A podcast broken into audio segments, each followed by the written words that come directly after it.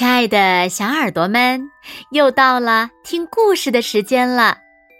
你的小耳朵准备好了吗？我是每天晚上为小朋友们讲故事的子墨姐姐。今天呀，子墨要为小朋友们讲一个经典的童话故事，名字叫做《青蛙王子》。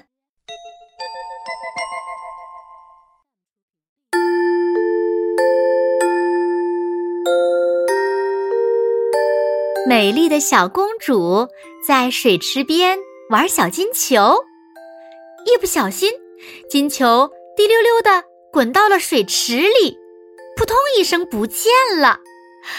小公主很着急，大哭起来：“啊，我的金球，我的金球！”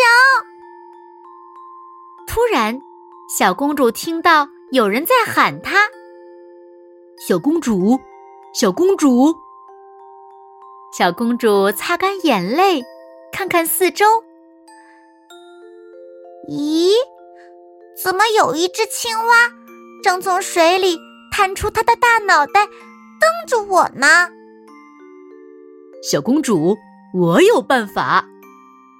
青蛙调皮地说：“要是我把你的金球捞上来了，你拿什么报答我呢？”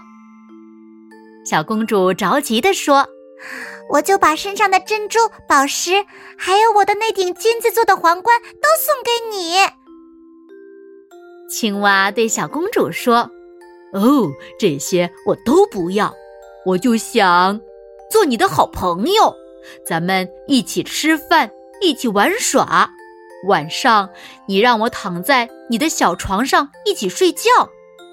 要是你能答应我这些。”我就帮你把金球捞上来，怎么样？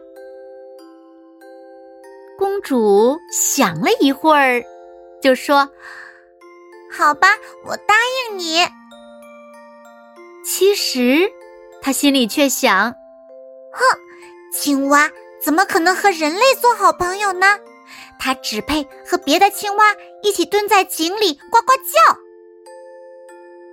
青蛙高兴的。沉入水池，一会儿，他嘴里衔着金球浮出了水面，把金球吐在了小公主的脚下。喏，给你捞上来了。小公主抓住金球，撒腿就跑。呃，等一等，等一等，带上我呀！呱呱，等一等，等一等，带上我呀！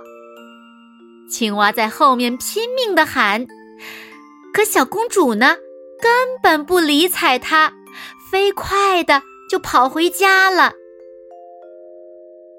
第二天，国王跟小公主正要吃晚饭的时候，突然听到有人大声的说：“小公主，快开门，快开门！呱，小公主，快开门呐！”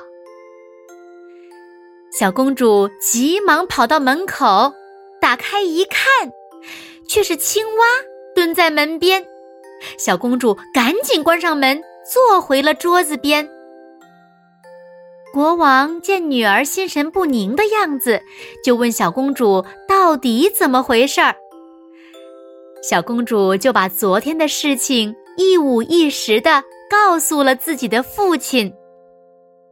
国王听后对他说：“女儿啊，既然你已经答应和人家做朋友，不管他是谁，哪怕是一只青蛙，你也不能反悔。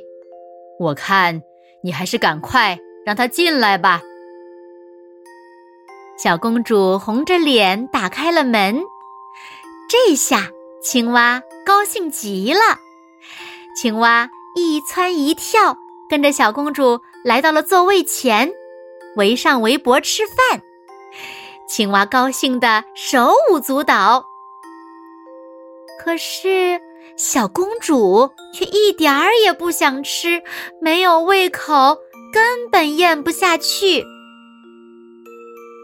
饱餐之后，青蛙说：“现在我想到你的小卧室去，和你一起休息。”小公主一听，这个青蛙要在她又漂亮又干净的小床上睡觉，难过的哭了起来。国王生气的对她说：“女儿，你不能嫌弃在你困难的时候帮助过你的人。”没办法，小公主只好用两根手指夹着青蛙，把它放到了自己的卧室里。他刚刚在床上躺下，青蛙就爬了过来，对他说道：“我也想和你一样，在舒服的小床上睡觉。”小公主一听。愤怒极了，一把抓起青蛙，朝墙上使劲儿的摔去。哼，你这个又丑陋又讨厌的家伙，真是烦死了！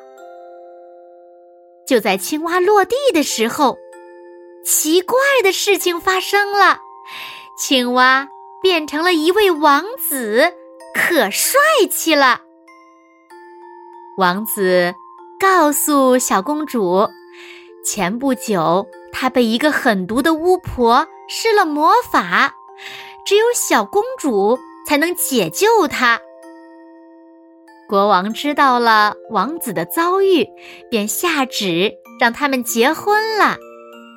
从此，王子和公主过上了幸福的生活。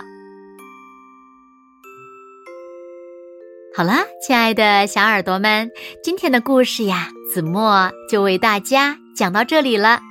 那小朋友们，如果你是小公主，你会怎么做呢？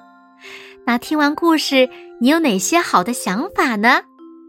快快留言告诉子墨姐姐吧。好了，那今天就到这里喽。明天晚上八点，子墨依然会在这里。用一个好听的故事等你回来哦，你一定会回来的，对吗？那如果小朋友们喜欢听子墨讲的故事，也不要忘了在文末点亮再看和赞，并转发给你更多的好朋友，谢谢你们喽！好啦，现在睡觉时间到了，请小朋友们轻轻的闭上眼睛。一起进入甜蜜的梦乡啦！完喽，好梦。